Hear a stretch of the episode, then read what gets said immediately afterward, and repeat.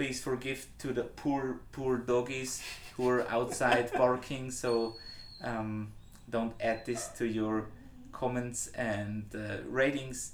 And tell all your friends about the show. Tell all your friends about Petros. Um, he's a great guy, so invite him for workshop. Um, you can also visit him for online training, so you could stay home in your cozy living room and get some proper training from there.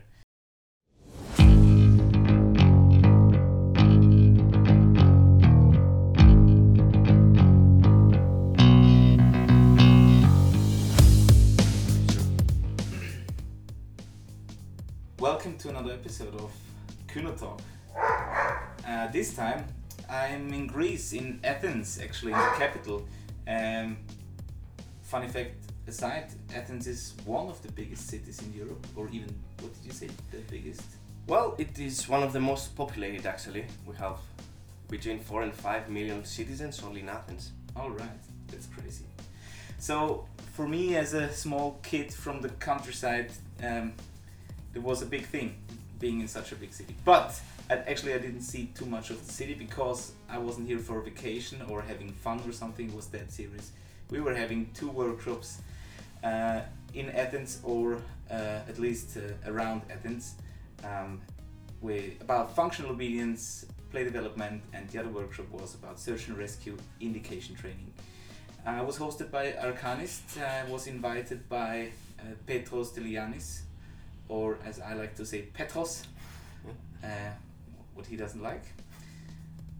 and actually, Petros is the guy that I'm gonna interview today. So, to tell you something about him, he's he's a young Greek trainer and handler. I got to know Petros a few years ago. I think in the end of 2019 when he reached out to learn something from the grand Austrian trainer. no, I'm kidding.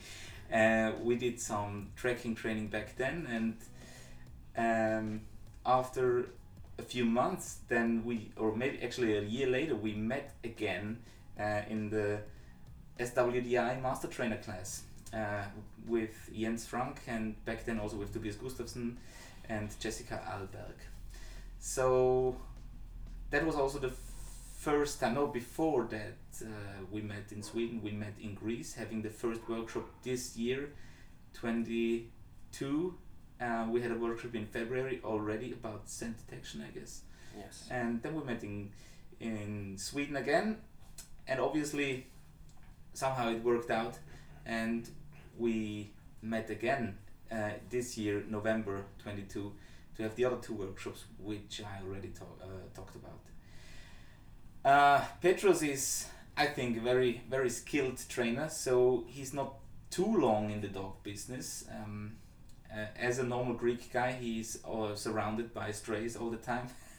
but uh, but um, I think he really started out training dogs with his uh, Malinois Inca um, female, and she's four or five years old, right? She's four and a half year, Yeah. years old right now, actually. So I think he started in IGP, did some sportive attempts, and then you got more to the functional side, to the working side, and did some great training. So you guys should check out his Facebook or also the page of Arcanist or Instagram. You're doing hard surface or multiple surface tracking. You're doing high level detection work. You're having great obedience and functional obedience. You also did um, verbal directionals, laser directionals, I think. So, and we have many projects ahead. So, first of all, thanks for having me. Still, uh, it was very kind having me at your at your house here in Athens, um, being with your dogs and girlfriend. I hope I wasn't too much of a pain in the ass. Um, but you're you will get rid of me soon. But first, we're gonna have this interview. So, thanks for taking the time and please add some information about yourself. Sure. It's always nice to have you here, Flo, of course. So, well, basically, my first dog came into my life in 2015. It, it was a rescue, Nestor, that you almost have met. um, he's now seven years old and he had some extreme aggression issues back then. So, in 2016, I started training myself to be a dog trainer and starting working with dogs. Back then, it was only pet dog training, some consultant in the next year or so. back then we will we would mostly work with uh, dogs that suffered from separation anxiety, working with dogs that exhibited aggression in different contexts towards humans and animals, and other many interesting stuff. So already from then, I was really fascinated by the dog sport world. So Nestor passed his BHVT examination after two years living with me, and then I decided to um, actually buy my first working dog, which was Inca, my first Malinois. We were preparing for IGP initially. Our plan changed due to the corona, due to me liking the working dog community much more than the dog sports, actually. And I really was fascinated by all that functional stuff that was exhibited by our grandmasters in the Scandinavian Working Dog Institute. Then, obviously, I reached out to you to work some tracking, uh, variable surface tracking. And then, as you said, we participated in the master trainers course with Tobias, Jens, and Jessica, which I think most people know about them. Mm. So right now we are running a small business in Athens, Greece. Our team is called Arcanist. I personally What does work it mean, Arcanist? Does it stand for anything? well. Can you move the table so you Hmm. kick Yeah, sure.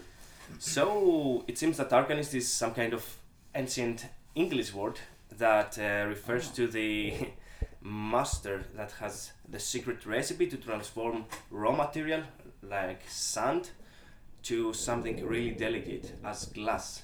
So we hope that we have that kind of secret recipe to transform the raw material to something really exclusive. Nice, nice. Yes, it's a nice meaning, I suppose. So right now, personally, I, I am working with more with dog handlers, working dog handlers, dog sport handlers for competitive obedience, search and rescue, some other sports as well. And we offer online classes as well as workshops in scent detection, variable surface tracking, and all those interesting stuff that you referred to previously. Also, we I used to train some semi-trained dogs for different services. So right now I also have a pup, a Malinois pup that I'm training, training in scent detection, and probably he will be a dual-purpose dog in the future. He's a really nice prospect, and we offer classes and different training courses for dog trainers here in Greece as well. You have already sold uh, uh, your first dog, uh, Copper, which was also a Malinois. Um, he's now in the in the US, I, I think. Yes, now he's in the States. He has he was trained in uh, scent detection, tracking. He was also trained in uh, search and rescue for, for open area searches, Mm. but he will be mostly used for scent detection and tracking in his Nice. unit. And apart from the dog training, actually, you went to university. So you started your studies for veterinary medicine, right? Um, actually, psychology. So Ah. when I started working with dogs, I realized Because of your own mental issues. that was the motivation. but apart from mental issues, that was Inca. Um, when I started training dogs, I realized how important was to have a strong foundation in behavioral analysis, Mm. and that was the first incentive to find out how I can learn more about this thing. All right. So I now have completed my bachelor with honors in psychology Mm. Nice. uh, here in Greece, and right now I want to use it as the first step of pursuing a master's and hopefully in the future a PhD in a relevant field in working dogs. Nice, nice. So I was mistaken that. Uh, wow, the, that's that's already a, a, a great story. Um, so to get a little more in the in, the, in your personal life, um, what do you think? What kind of biases do you think people have towards Greek people and Greece that you want to tidy up with? Well, I won't really talk about the bad stuff, but one of the They're always in time. Uh, yes, this is one of the, of course, uh, uh, biases that people have. We are always time here in Greece. Even you wake up like three hours later when you're in yeah, Greece. it's crazy. It's the culture. Yes, us, yeah. or the climate. or the climate. So I think one bias is that the weather here is, is always perfect and hot and sunny. But most times, actually, it's extremely hot and not funny at all. So most times in the summer, we can't even train tracking, for example, due to the extremely high temperatures. Mm. In the past, I was talking with Jens Frank from the SWDI, Mm. And he told me that during winter he cannot train tracking due to the amount of snow that they Mm. have in the streets. Mm. And I was, I thought, wow, that's crazy. Mm. And then it struck me that from June until end of August, early September, it's really difficult to train tracking here because Having temperatures yeah. are really, really high, more than 35 degrees Celsius Mm. most of the times. Mm. Yeah, so that's crazy. Um, I think, lucky me, right now I live in an area where if I wasn't too lazy, I could really have proper training all the year long because of the climate, actually. So it's not getting too hot in summers, and um, at least where I live right now, we don't have too much snow, so that's a compromise. You should move to our place. Do you have a nickname? A Greek nickname or uh, your- Yes. your girlfriend's nickname, like Well, unfortunately, I have one. Little Piggy or no, it's even worse. so, in my family, they didn't have much imagination when naming children. So, we are three cousins that we are all called Petros. mm? So, we had to find a way. So I say it right. Petros. no, it's Petros. Petros. Petros. Okay. Right. Got it. So, back then, we had to find a way how to discriminate between, between each other when someone called them. So, my nickname was Pepe. Pepe. So All everyone right. in my family calls me Pepe, and Okay. unfortunately, you will start calling me Pepe too. No. Oh no, don't worry. Oh, I probably I will forget it. No, never mind. Uh, is there any particular habit that you have that people know you for? hmm. that I'm known for. maybe or or or a habit you know of your own that um, maybe it's effective maybe it's annoying is there anything Well, it is something. I know how effective it is, but it is actually that habit is born out of need. So most times in the summer, for example, I can't train from ten o'clock in the morning until ten o'clock in the evening. So most times during the whole year actually, I train really late during night. Mm. Sometimes I might start training at 10, 11 o'clock in the evening and Mhm. finish training 2, maybe 3 o'clock in the morning. all right Yes, and the funny thing is that I think that dogs are really eff- effective during that time of the day. okay So yeah, I found that especially my dogs are really active Yeah. and really nice to train that early in the morning. Then we get back to sleep. interesting i've heard that before um, and I, I can't tell you where. Maybe it was tobias saying something like this in one of our uh, monthly meetings. But do you think this comes from the dogs are sleeping all day long, long because of the heat and then they're feeling a little refreshed when they get out outside in the in the nights? Are are the nights here colder? So do you get some wind from the sea or does it cool down Yes, obviously nights are cooler mm. in here, but and it might have to do with not for that the dogs do not do anything during the day because it's too hot, but I think it's more like of a species specific behavior. Hmm. So if you if you try just to stand there and watch stray dogs, Mm. most of the day they almost do nothing. They Mm. just walk 20 meters, they lay down. Mm. They walk another 20 meters, and they lay down again. Mm. And during night, all these stray dogs, they come together, they form bands of dogs, Mhm. and they start running around the city. Ah, interesting. So these dogs are really active during the night.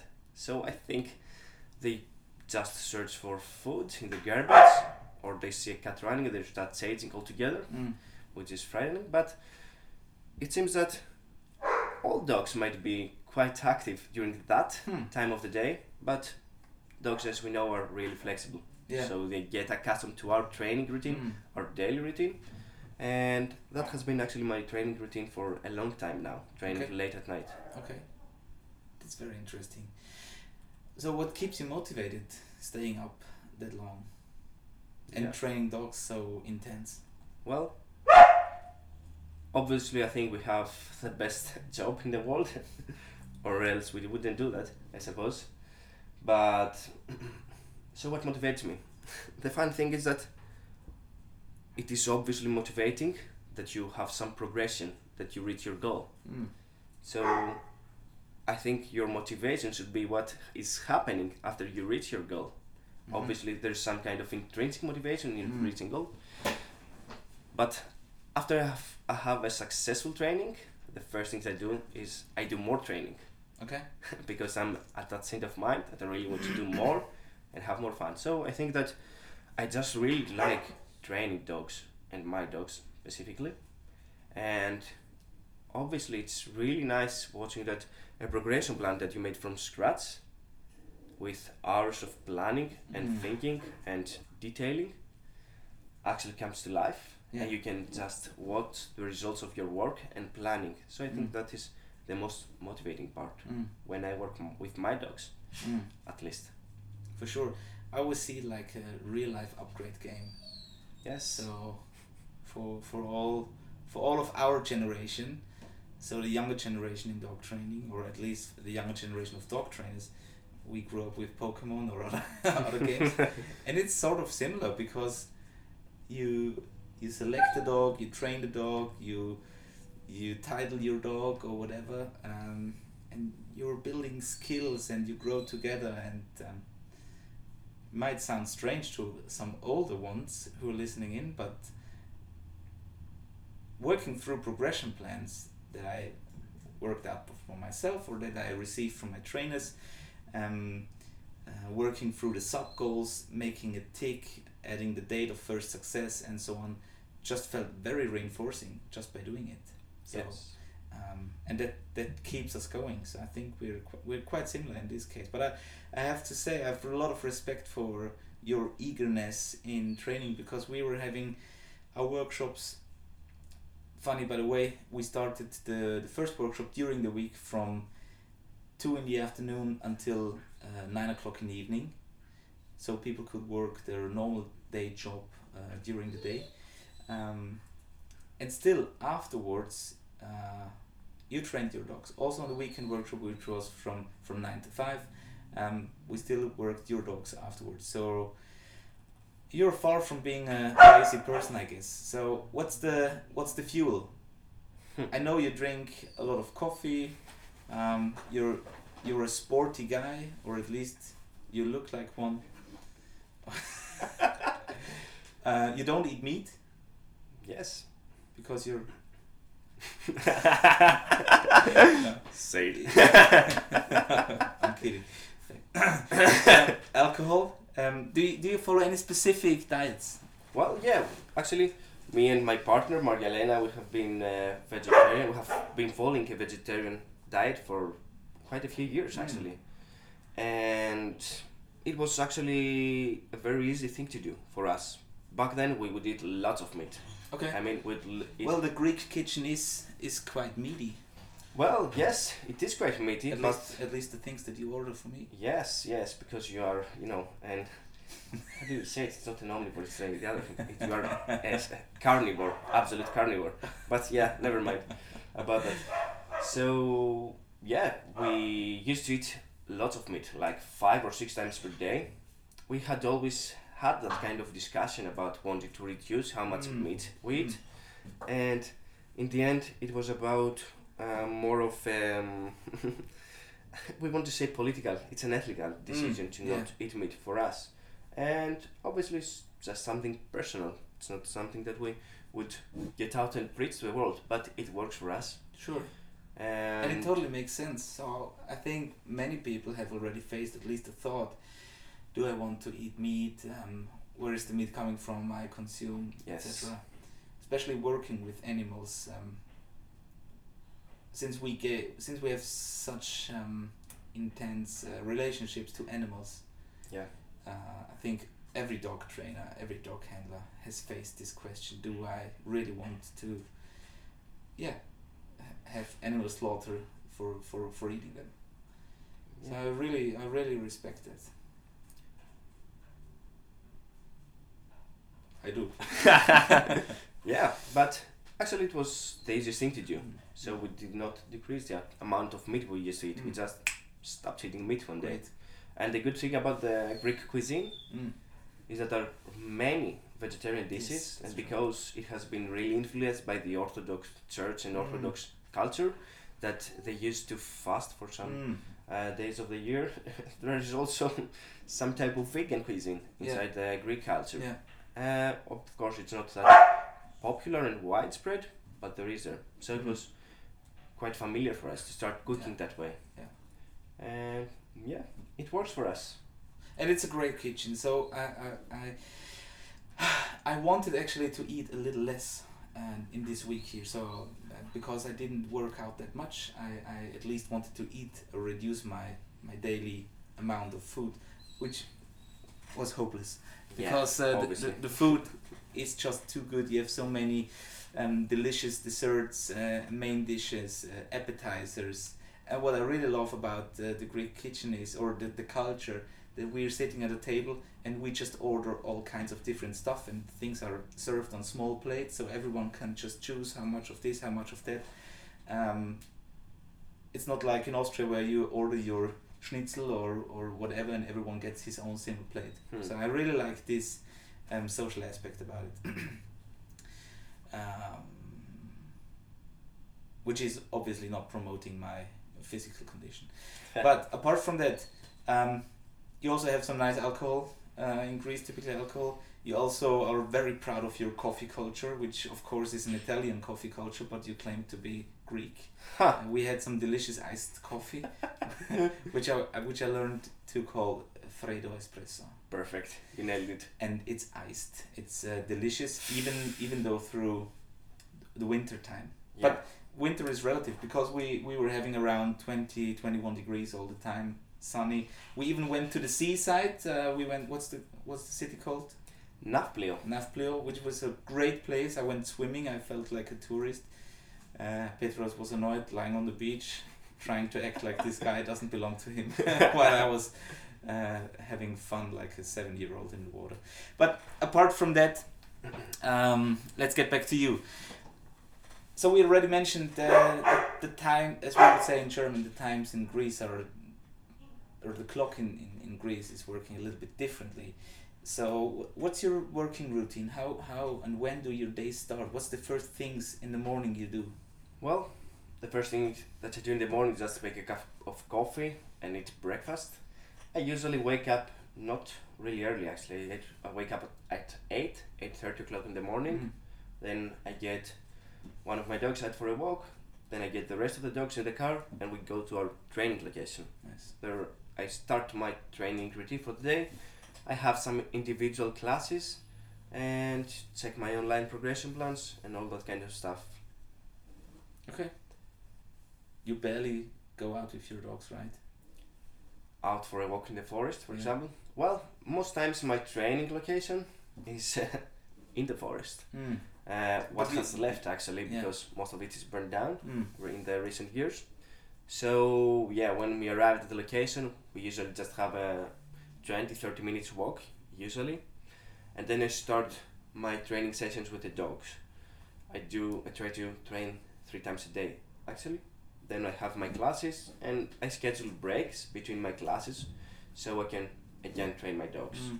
So in that manner, if you schedule some breaks between classes, you're almost obligated to take the dog out and train, Mm. not just you know lie on the ground Mm. and eat some sticks and pine cones. Mm.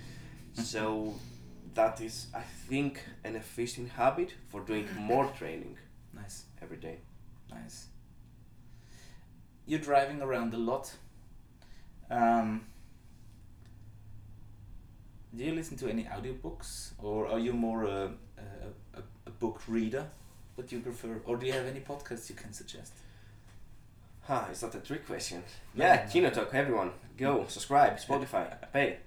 So, in the past, I used to be really into reading books. Mm-hmm. I would read 150 to 200 books per year, and I know Alright. that might seem um, impossible amount of books, but I was reading books like crazy. Okay. But unfortunately, that ha- that habit has stopped for me.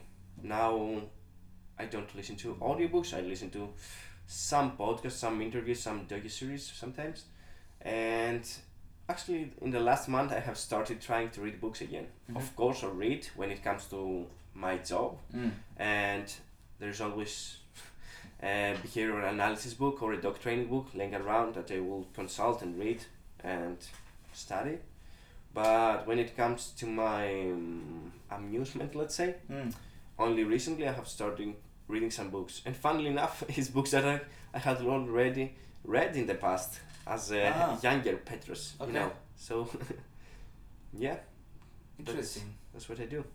But it's like watching a movie a second or third time. It's um, you will you will figure out new things and um, Yes. and and also a, a quite uh, satisfying thing could be uh, um, to ah, what's the English word?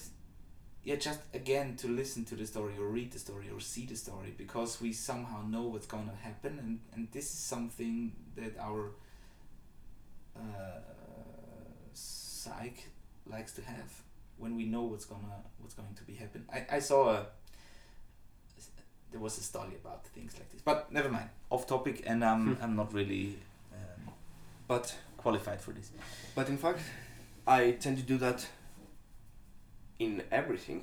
I used to watch the same series Mm. again and again and again. Yeah, you told me about it. Yes, the same. The Office, Brooklyn Nine Nine. Yes. What else? Friends, obviously. Friends. Okay. I use the I watch also I listen to the same music. I read the same books again and again and again. I think it, I find some kind of comfort in that. Okay. in not train, in not, you know, reaching out to new things most of the time. Cool. Cool. Cool. Cool. Cool. Cool. Cool. Is there any favorite quote you want to share with us? Is there any quote that you have read somewhere, heard somewhere, um, apart from lightweight? Yeah, buddy. Um. That's the part that you cut right now. no. Well, yeah, many quotes. But when you ask someone to tell you a quote, No, I, like, like, is there anything that you have on mind that you, um, that you regularly repeat for yourself, for example, to, to, to keep things going, or is there anything you like to share with your clients because it fits often like like I do, uh, the fish needs to want the bait, not the fisherman. yeah, you tell that too often. Indeed. this can't be told too often. So, let me think. A guy like you who read so much.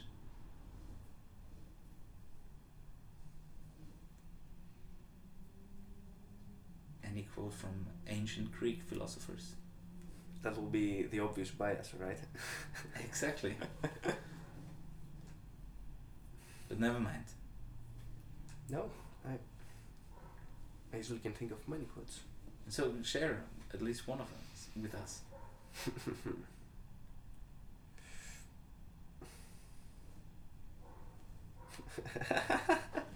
I will ring your podcast. Um, let me think for just a short moment.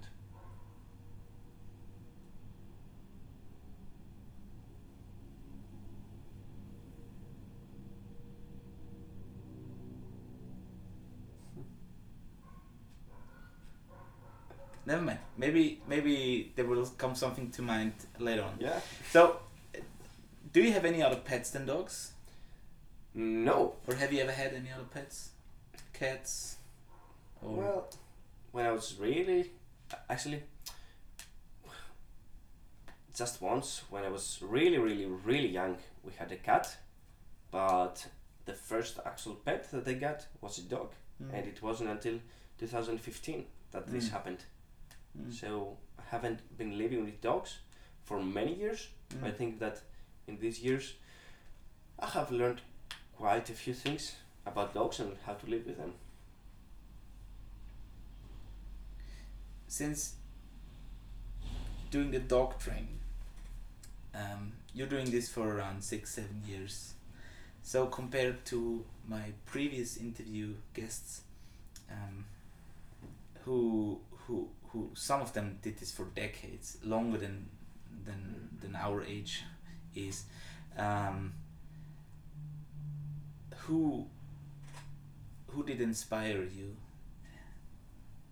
Because you didn't grow up with dogs, it wasn't like uh, like your neighbor who trained dogs or your father who was already in dog training. Hmm. Um, why why did you start uh, doing this and and who who challenged you who inspired you Hmm. becoming who you are right now because obviously you're you're quite successful I hope so. So, the funny thing is that, like a month ago, I was trying to tidy up some things in the house, and I found a small uh, notebook, and I opened it, and it was uh, like a diary that I was writing when I was eight years old. mm. And in the first page, that's crazy, but I had written, "Hello diary, my name is Petros," and here I will I will write what I think about the behavior of dogs. oh really Yeah. okay So back then, I, I couldn't even remember it. I said, interesting "What's that?" Yeah. And I saw the date. and was like eight years old. Hmm. Obviously, it didn't catch up until months later in my life. But when I went to my first dog sports club, I was fascinated seeing Mm. dogs running, barking, being powerful, biting decoys. So that was mm. a really amusing thing to Mm. watch. But the most obvious uh, influence in my dog training career and philosophy was the Scandinavian Working Dog Institute. Mm. so you found them on facebook or how did you get in touch Yes. with them That's how it started. I found them online. I was looking at their work, and it was really good. I mean, you could see dogs that were extremely motivated. mm. You could see that at least there was no pain and force involved in training all these kind of behaviors. Mm. so this was, different to what you've learned so far Yes, obviously, because in the way that I was trained with my first teacher, it was a really traditional train, uh, way of training. It Mm. was brutal. I, I mean, these things should have been illegal by now, but we used to hit dogs, kick dogs, choke them, do many, many mm. extremely bad things to them. And this unfortunately continues to be the state of mind for most dog trainers, at least here in Greece. Mm. So back then, when I used to do that kind of stuff, I only do that, thank God, for the first year of my dog training career Mm. because it felt bad. I mean, you can't go to your work if your work feels really shitty, Mm. you know? Mm. Most people would fire themselves if they Yeah. just went to work and feel bad about themselves. So then I said, okay, I have to find a new way. And that's where I started studying. That's where I found about behavioral analysis. James O'Heare, he's a um, behaviorologist, and he has written several books in uh, on dog behavior, and Mm. he was also a big influence in my dog training Mm. uh, mentality, and obviously the Scandinavian Working Dog Institute. So when I first reached out to them, I made a one or two month writing course because I was fascinated by the fact that dogs could track on different surfaces. Mm. Most IGP sportsmen cannot even track in hard packed soil, yeah obviously. yeah So that was, the first thing that you know ignited my passion for working dogs compared to sport dogs mm. and I started training with them. Then obviously we trained together. It was really fine, really fun. Two, three months that we trained Mm. together, Mm. and then I just made the decision that this is what I want to do in my life. great I, wa- I, I want to train working dogs as a profession. Is there anything about the training that you have ever since found very difficult? Anything, any something that still challenges you in training? Yes. Well, I think two things are challenging for me in training.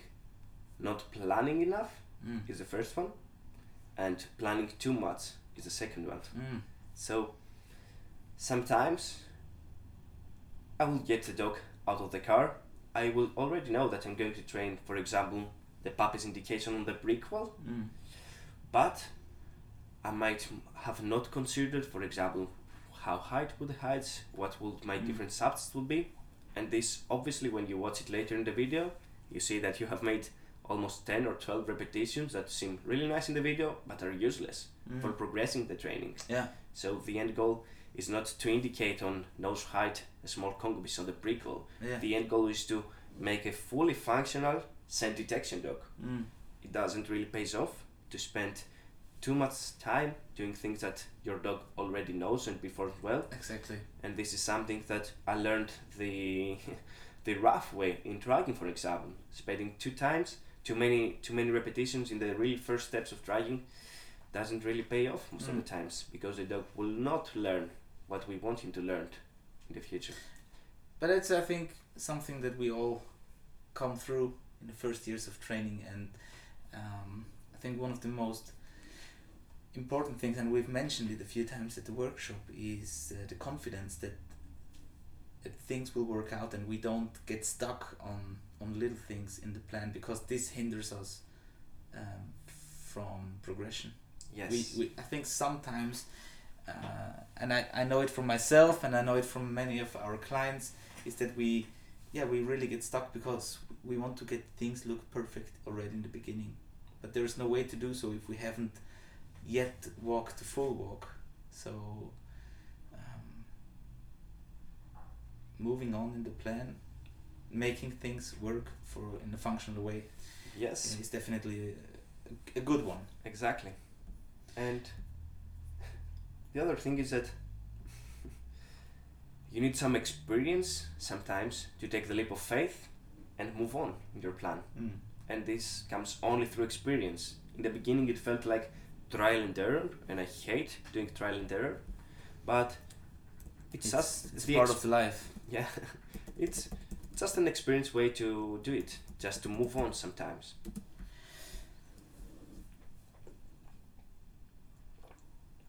What do you think? Why do you think are you successful? Com- well, you you make a living out of it. You've in quite a short period of time um, trained dogs in, in multiple branches. Sold dogs have already your second one. You were flying to Sweden. Um, you were driving to Sweden, delivering a dog. On the way back, you brought uh, one of our dogs back home, um, m- meeting Chris. And so you're you're enlarging your your network. Um, how's that? Why? Well, why are n- you not a lazy greek? Another bias, nice. so, um, obviously things has be, have been going really well. Timalaka.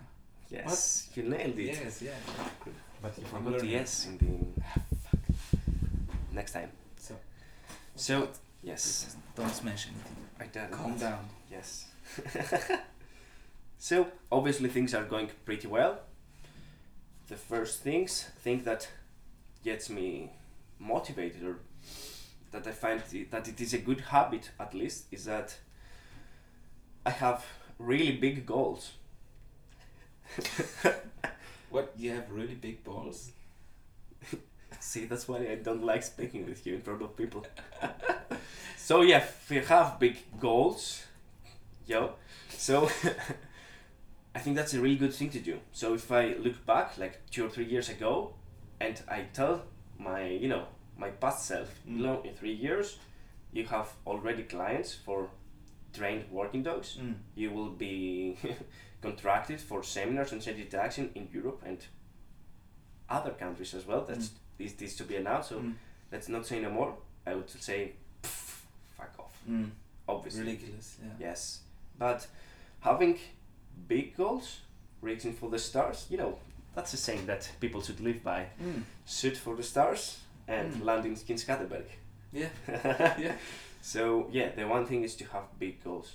Okay, so then you just move constantly, and then in the end of the year, you look back, and you're like, yeah, and We did it. happened. yeah yes. yeah right So then you ge- get a phone call or a new request, mm. and you say, yes, that's the first client for this service, the, the Mm. first request for that kind of uh, you know project, Mm. and it feels really good. So it's, I think it's really worth having, looking really forward to the future. Mm. So that's the first thing. The other thing is that I can be lazy, of course, but I think I work a lot Mm. actually. So I work most times seven times a week. I work my dogs all day. So the the first time, I, the first moment I wake up in the morning, we go for training, and we do more training, and that Mm. time we do more training. Mm. And my goal is to have three times of training each day, two sessions per dog. So that means five to ten minute sessions for Mm. each dog, and that is something that has been really successful in really efficient in uh, having fast progression Yeah. most times. How you also have a great team. So Yes. um, Arcanist uh, has a big team. I think ten people or something like this. Yes, right now we are eight people actually. So you have different trainers, um, but you also have some some guys who are responsible for the social media. You do great artwork actually for like like the preparation for your workshops are something I really have to cut a piece and and copy paste. Um, doing the name shields, uh, providing writing materials that are branded for the workshop specifically. How how important do you think is that? I think it is extremely important. Our team, actually our type of business, is called a social cooperative enterprise. It's just another type of business. So it has some uh, hmm, uh, very special characteristics in the way we run things and we Mhm. want to run things. And it's fascinating to be surrounded by some people that are motivated, they have the same goal as you, and they're qualified for the tasks they have to carry out. So it's an efficient way to divide the amount of work that has to be done. And I think that is a really efficient and modern way to run things. Mm. I know that many people and many successful people do it all by themselves. Mm. They run, they create their own website, they create their own applications, Mm. they, you know, run their own artwork and stuff. But it really pays off in the end to just devote time to the things that really matter to you, training your dog, for example, and help other people make money by doing their own work. Mm. So, for example, preparing the artwork, Mm. running the social media or a shop, and people make money from that kind of job. Yeah. And you then have the time to really focus on the things that m- are most important to you. Yes. I was dis- discussing with Christos the other time because we're in the process of finding a place for a new training center, and we were discussing it, saying we just want to train dogs. we shouldn't have to, you know, learn how to buy property, learn how to build Mm. property, learn how to do all that administrative things. Obviously, you have to do many That's of them, part of the game. but it's not the efficient manner if you want to be an excellent Yeah. trainer Yeah. in the end. Yeah, that's what I say. So, for example, all my everything concerning money, I'm not doing it anymore because there are people who like to do it. They're good at it. They know all the terms and conditions and um, and, and, and, and how to say appointments to to make. So I leave it to them, and this again gives me more time doing the things that I'm good at.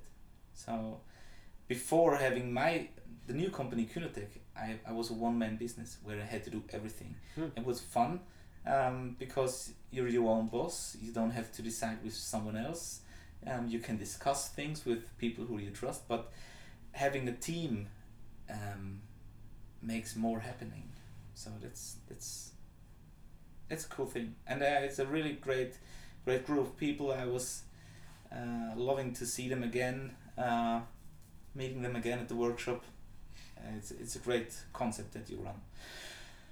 Petros, now we've reached the keyword fast response game. Hmm.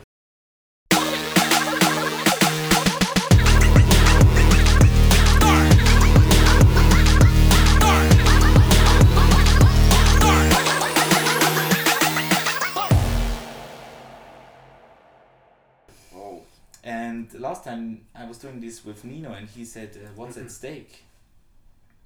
So if you don't perform good, I will stay. oh, that's a real threat. yes, so you better answer fast. So I will throw some terms or phrases at you, and I just want you to answer them as fast as possible, very intuitively.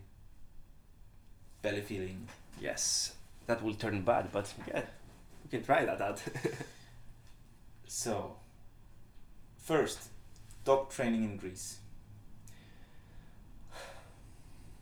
In a developmental, in an early developmental stage. Okay.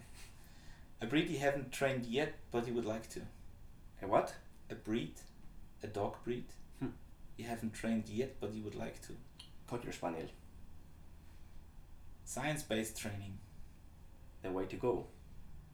Old trainers. Will become like dinosaurs, extinct, eventually. Young trainers. Well, the material is there. What is your f- what is the future Petros doing? Hmm. Hopefully, having some fun training dogs. You're too humble. Okay, that's it. You were fast enough, Petros, so I'm happy to announce I will leave today. Yeah. So you don't have to share rooms with me anymore. All right, great. Um, how old are you? I'm 24 years old. Oh, I thought you were older. Really? You already look. My big bird. Uh, You already look quite exhausted and fucked up. yes. I'm No, I'm kidding. to retirement age. Actually, you were one of the first clients who is younger than me. Hmm. And this is also um, a, a fun fact because Do you feel competitive now? no, Petros.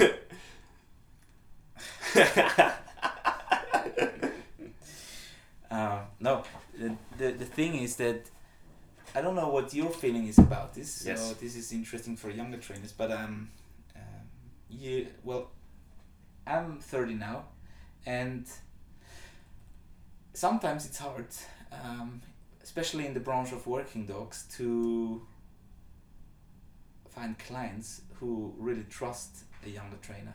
Since dog training is everywhere so traditionally, and and and, and people think they're born with certain assets, and that make them be the dog whisperer, or whatever. So we have to deal with so many.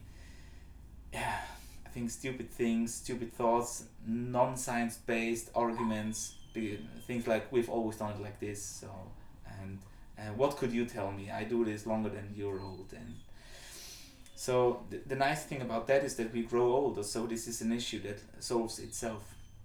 But um, do you face this problem? Do you, for example, do you? I realize, for example, in in the German or in Austria, we're having I think ninety percent of female clients. Hmm. There are no males who would think that I could teach them, or they're just uh, I don't know too afraid to blame themselves. When we go abroad, um, for police, military, um, uh, customs, uh, search and rescue organizations, it's 50-50 or male dominant. Um, so what's it here like? And, and, and have you sensed a similar issue or topic? Well, we can only speak about the data that we have, not the data that we are missing. So sure. I have clients, but I know what clients would not come to me because they will not just knock on the door and say, I don't want to train with you. But personally, Well, you know of some who obviously do it. yeah, of course, Like- lots of people in the dog sports community do Sure. a lot of shit talking Authorities. about yes and that's a really big thing in greece actually because uh, for most people working in a reward based manner it sounds like a scam but never mind about that so uh, actually i never faced that kind of problem even in my early days Interesting. yes now my client i have clients that are 20 years older than me Sure. that's about twice my age Mm. and they really feel confident about Mm. coming and training with me. But Yeah. I think that has to do about the how professional attitude Mm. you have. Mhm. So even in my first client, I'll go there with my special form. I would interview them Yeah. about them, their dog, their Mm. habits, the nutrition of the dog. I mean everything. Yeah. So everything Great. was structured in a very specific manner. The question to be asked were right there, and I think that if you saw good work, and if you answer people's question Mm. in a really approachable and uh, non nonsense manner, Mm. people will trust you. Mm. I mean, it's dog training. Mm. People uh, don't have to train for six years like in medicine to become Yeah. a dog trainer. Yeah. Okay, people study biology for three years and they are employed in organizations. So I don't really respect the tra- trainers that are training dogs for 30 years Yeah. and they have nothing to show. Mm. One Sure. guy can be a butcher for 30 years Mm. but still do lots of bad work. Mm. So I think that what's missing in the dog training community, we think that you have to be really old and have a huge amount, a vast experience Mm. to be really qualified. Right. Yeah. But that means that the older generations were not good. They were not really good at teaching the younger generation. Because if someone can go to university and earn a degree biology in three years, why shouldn't he be able to just study dog training for three years and be qualified Yeah. to work with different kind of dogs, different kind of uh, dog training, you know, uh, aspects. Mm. So you would you would like to lift it on a more professional level, having more terms and conditions concerning who can call him or herself a dog trainer. Because what what I've realized in the workshops here is, um, we are doing this um, "Hello, my name is" session in the beginning, and like ninety percent of the people say, "I'm a dog trainer. I'm a dog trainer." When you check out the Instagram profiles, you will find dog trainer or mm, dog training consultant or, or. Yes. So I guess it's, it's, it's the same in Austria. In Austria, it's a it's a free business. Everyone can start a business for dog training. It's the same in Greece, right? Yes. Okay. So, yeah, you can start a dog training business in Greece anytime. So who calls himself a dog trainer? Anyone can call himself uh, or herself a dog trainer. All my clients are dog trainers, actually. I don't work with dog dog owners or pet dog owners or something. So all of them are dog trainers. Some people in Athens say that we have more dog trainers than dogs, but Mm. of course this is true, not true, Yeah. because like there are four million people, there are many dogs in Athens, so that's why we have many dog trainers as well. Mm. It should be a more regulated profession, Yes. but in what manner? It should be regulated that a young dog trainer has the relevant knowledge and skills in Mm. order to get out and handle a dog and Mm. train him and be able to teach a, a dog owner how to Mm. behave towards his dog and how to alter the dog's behavior. Mm.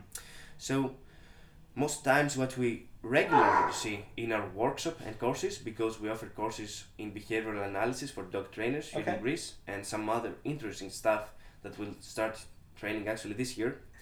In all these courses, dog trainers have already graduated for at least one or two, maybe times, maybe sometimes three dog training schools. Mm-hmm. Mm-hmm. So they have given more than ten to fifteen thousand euros, and they are still lacking Wow. really basic foundations in learning theory. So this could be a great business for you, providing professional and and uh, uh, rich um, training educations. Yes, that's the idea, but for example, we could do that tomorrow, and I'm confident that we could offer a really high quality service.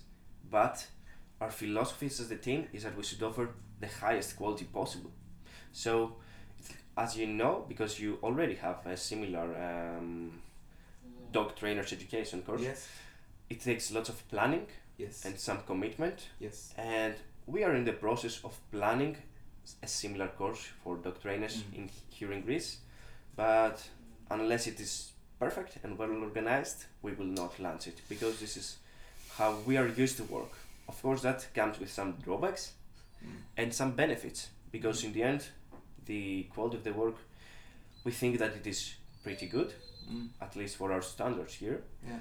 but on the other hand some things some projects are delayed Yeah. in that manner Yeah, I know it from it's, it's the same, same everywhere, obviously. So that's that's a good lift to the next question. How do you organize yourself? Are you organized? Would you would you call yourself organized? Do you use any apps for planning, or how do you provide the progression plans? How do you Yes. know when to be where? Well, I keep my progression plans in my drive in Excel files, Mm. so I always have them with them with me when I train. I like to use Gantt charts. These are basically some really easy to understand charts that uh, can What's help. Gantt chart. Okay, Gantt chart. Okay. Yes. Yeah. So you can Google it. There are many apps that can help you build your own Gantt chart. Okay. actually, it is helpful to um, provide an estimate of how much time will it take you to train a specific behavior. So Mm. when I have a dog that is being trained for a client, for example, the puppy or copper before him, I have a Gantt chart that describes the, the this dog's training for his whole life. I Mm. mean, at least uh, Until you handle them. Yes, Yeah. exactly.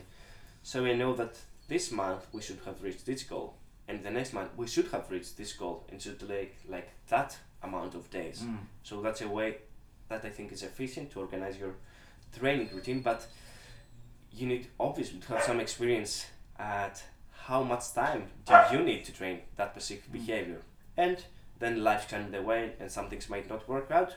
But it's always a good motivation to see that quickly. I have to train more. I have to reach my goal by then. Mm. So that is Sure. something that helps me a lot. Sure. You plan free time, but you have done this this year the first time, right? Yes. So actually, this was the first year that we actually went with Maria Elena for a long vacation. Mm. It was it was a vacation because five times a week it was free time, and Mm. I would be working during the weekend, and I would be working on the online progression plans with customers during most of the days. But Mm. in general, we had plenty of free time. Nice. it's I think it's really important to plan our free time. I'm really bad at doing it, Mm. but this year my goal is to actually plan, Mm. start planning free time because it really feels good Mhm. after you have some time for yourself. Yeah. You come back and you're even more eager to work. Sure. And this actually makes a lot of sense for us that we like training dogs. So when you are deprived of something you like, you're even more motivated for it. So imagine that you say to yourself, "No training dogs for two days." I And like the the, day- I like the way yes, you think. yes, I think it works like that. What's one of the biggest mistakes you did in dog training? Well, I've made two huge mistakes in dog training. The first one, You trusted me. yes. the second one, no. But I paid too much attention to people that did not deserve it. Mm. So people, when you see you that you're training in a different manner, and you start to get results, they will try to convince you to do otherwise. So in the beginning, I was young, obviously. I was naive in dog training. I had really nice dogs to show, and people would start talking, and I Mm. would pay attention to them, and I would Yeah. say, "Well, maybe they're right. Maybe Yeah. that's how things work." Yeah. And obviously, it's not because things have turned really well for me and my dogs right now. So this is the first huge mistake. And the second mistake is not being trustworthy to a dog. And for me that means to select a dog for a job that is not capable of doing and try to do it Mm. anyways. So I think this is really unfair for a dog. Yeah, for sure. So that's my two mistakes that are really bare. Mm. Mm. Great for that you shared it. Um, do you pay a lot of attention to your gut feeling? Do you have a lot of intuition involved in training, or are you more methodically and uh, um, sober in training? Yes, I try not to pay attention to my intuition because intuition is um, not the most um, trustworthy part of our personality, let's say. Um, and lots of studies has have proved that when we act uh, too quickly, most times that decision is not the Mm-hmm.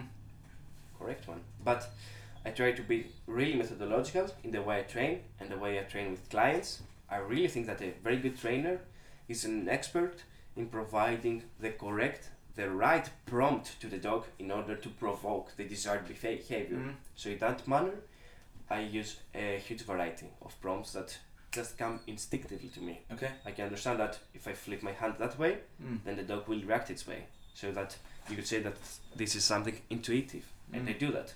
Mm. But I become really intuitive when I start training behaviors that I have never trained before. Oh, interesting. Yes, because there it's really a trial and error procedure.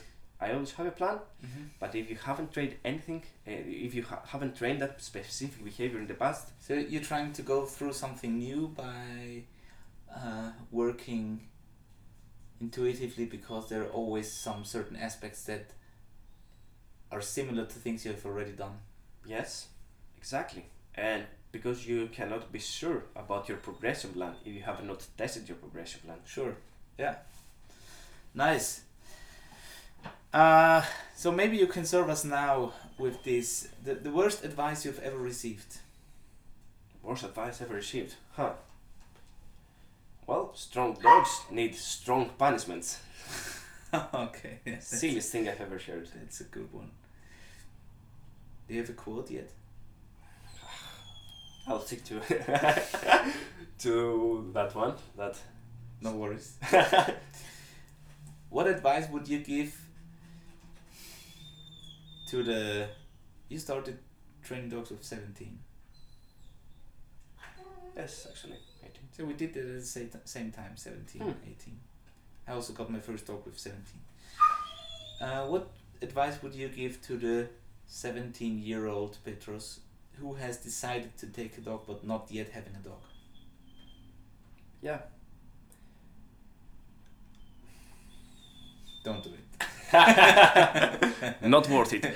go to university learn something real well, I would say, in contrast to what I already told you, I just I would just say, trust your gut, because at that point I was studying medicine at the university here in Athens, and so I you studied medicine I started and then I dropped out of the Ah, at university okay. in order to train dogs. okay So just a So you've just do done it. the psychological thing afterwards. Yes, exactly. Okay, so you've done first the, the vet medical or no, No, human. it was the medical school of Athens that was Ah, okay, okay, okay. So studying. so I wasn't that wrong. Hmm. Okay. What are you proud of? I'm proud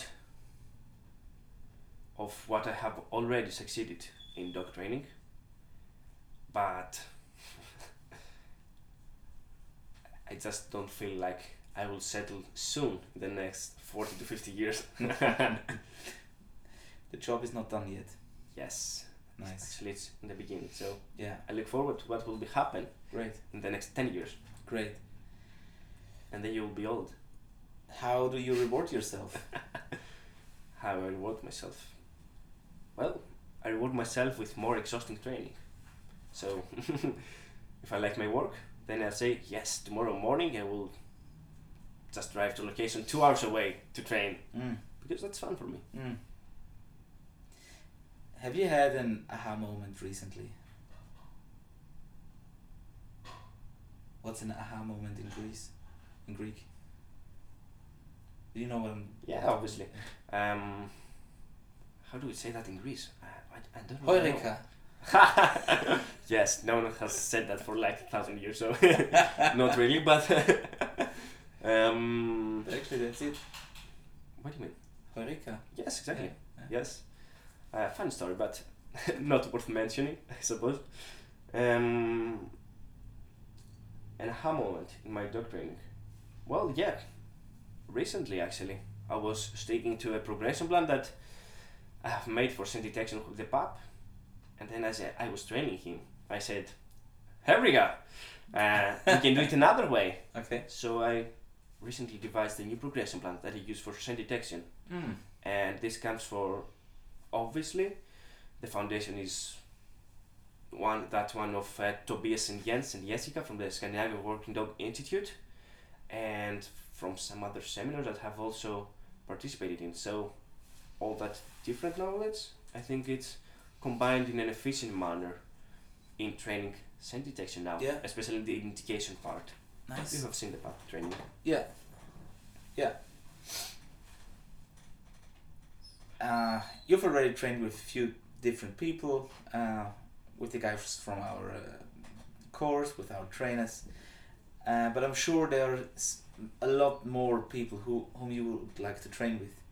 So, can you give us some names who you would be eager to train with, who, who whom you would like to visit and maybe just watch them train their dogs because that's something that I think is really fascinating. Um, I would really love to watch many people how they train. Yes. Well, there are not many people that I would like to train with. I would love to train with all these people from our courses, from our um, classmates back then in the master Mhm. trainers course. Yeah. Because I think that this is the most provact, pro- productive stage at a dog trainer's life. I think that some older trainers are very experienced that, but they have settled in the way they train. Yeah. But for sure, I'd love to meet and train with Simon Prince, for example. And whom else? I would love to train more with Jessica Albert from the Scandinavian Working Dog Institute Yeah. because we had very little chance to train with, and she also trained search and rescue, which Mm. I find it very interesting the way that she trains. And I would love to work with uh, Marcin from Poland that is Yeah. working bite work. We are, are already working online together. Should I get Yeah. him on the podcast? For sure, 100%. Yeah. He's a really knowledgeable trainer. He really knows his stuff, and he's a really nice guy. Okay. So yeah, we are already working online. He is actually training me to train my puppy in bite work, and I find it fascinating the way he works and that he uses progressive plan and all that kind of stuff that makes the training efficient. Mm. So most probably, I will during this year go to his place and train. Hmm. Nice. Many projects. Petros, what do you want others to know you for? So, what would you like to hear when others talk about you? Well, many times I find myself in a position in seminar that people tell me, you obviously wo- work your dogs using lots of force and positive punishment. I'm like, no, where did you see that? I just out my dogs and worked in front of you. Where did you see these things? Have you seen this anything like that? Yeah. ever. So I really want people to realize that our work is reward based. We will use negative punishment most of the time, but the our work, the way we plan our training, is based on positive reinforcement, and I find that to be the most effective way to train most, if not all, behaviors. So that's what I would like to be known for, because for Greece at least, this is quite a modern way of training dogs, especially working dogs. Mm-hmm. There are some incentives now in the service dog community of Greece to start training a different way, a more modern and reward based way. And of course, we want to support these kind of Mm. incentives because this is the only way that we could move this thing forward and advance it. Yeah. But that is my personal opinion, Yeah. obviously. Yeah. Great. Uh, and I think you're doing well in in in uh, launching this message for sure. Pedro, since we don't have too much time, uh, I I have to shorten things a little bit, but I think actually we we've come very well through through the questions. So as you might know already, um, the previous guests or the guests always ask a question for the next one. So Huh. in the last interview, which is not online yet, I will launch it tomorrow on, on Tuesday the fifteenth. Today's Monday fourteenth November. Uh, I answered. Uh, I had Amrei Ullerman in Mm, in the in the show. Uh, she's from the fire brigade in Ulm, and she's um, a great search and rescue dog handler. I think also trainer. So she asked the following question. Of course, in German, I translated to English. What do you think is the most important skill for working dogs, and how do you train it? She asked actually for the specific branch, but you do many things. So maybe there is Yes. an overall thing that you're going for with every dog. Yes. Well, usually it's not part of most people's progression plan, but I find that, find that engagement is the most important skill for a working dog and a working dog handler. And the fun thing with engagement is that you can find many books, many dog training books discussing that issue, but very few, if any of them, manages to actually describe what to describe engagement in a functional manner. So for me, engagement means that the dog follows the dog handler, has regular eye contact with the dog handler, and does not get further than four five meters from the dog handler. So most times when we see a dog that we say that is engaged with the dog handler, we see a dog that is, is actively following, Mm. having eye contact, asking, let's say, Mm. what to do next. Mm. So when you see that, when you see that in that manner, it's very easy skill to train, actually. Yeah. So many dog trainers come to me and say, my dog is not focused, he's not engaged, and I say, and what have you done for that? Nada. Yes. And it's a very easy skill to train. Sure. And without that, it's impossible to train a dog. Mm. And many dogs that have really engaged dogs, they actually train that, but without realizing it. Yeah, we're on the same page. So I also think one of the biggest problems in the workshops, for example, and that's what we told the people the other day, is their their basic skills, their the general engagement, if you want to call it that way, um, which is so much important because we without it we will not have the focus. The dogs will be overwhelmed with their surroundings, um, even if they know it or if they don't know it, if they have been there before or not. So uh, yeah, I totally agree. That's that's a great thing. Now it's your time. Um, asking a question, not knowing who it will be for, Hmm, that's interesting. and I have some ideas already. uh, who might be the next guest? I've already contacted a few people, but uh, I don't know who's first in line. So No spoilers. no, no spoilers. No. So yeah, I always want to ask people this question. So I think, what? Why are you laughing? no, okay. so I think, what is the most interesting thing that you have ever trained a dog to do? So that would be my question Okay. for the next unlucky guy or lady that comes to your podcast. What's the most interesting thing that you've ever trained a dog in? All right. That's what we're going to ask the next person. Petros, thank you very much Thank you, Florian. for the time. Uh, it was a pleasure being here. Not just the the recording for this interview. Now uh, I've been here for one week, um, so I, I came here last Tuesday, and um, felt very welcome, very well treated. Uh, it was great being at the workshop with you. You did a great job in translation. Um, so so Petros was my um, translator uh, for all the workshops here, and I think he, he, he did great. Uh, yeah, nothing nothing more to say. I will put your links, homepage, Instagram, Facebook, whatever, uh, to the show notes. Anything else to say from your side? No, it was a pleasure having you here. Hope you we will have you soon, but not Hopefully. very soon, so you can lose some weight in between. and yeah, looking forward to seeing you in Austria as well, maybe this year. All right. Did you just grab my ass? Would you like me to? All right then. To all the listeners, um, this might sound weird, but um, you should watch more movies to quote funny movies. Uh, if you like what you've heard, like, share, subscribe. Uh, for not missing any other episode, please give us some ratings on the apps that you're listening to our show.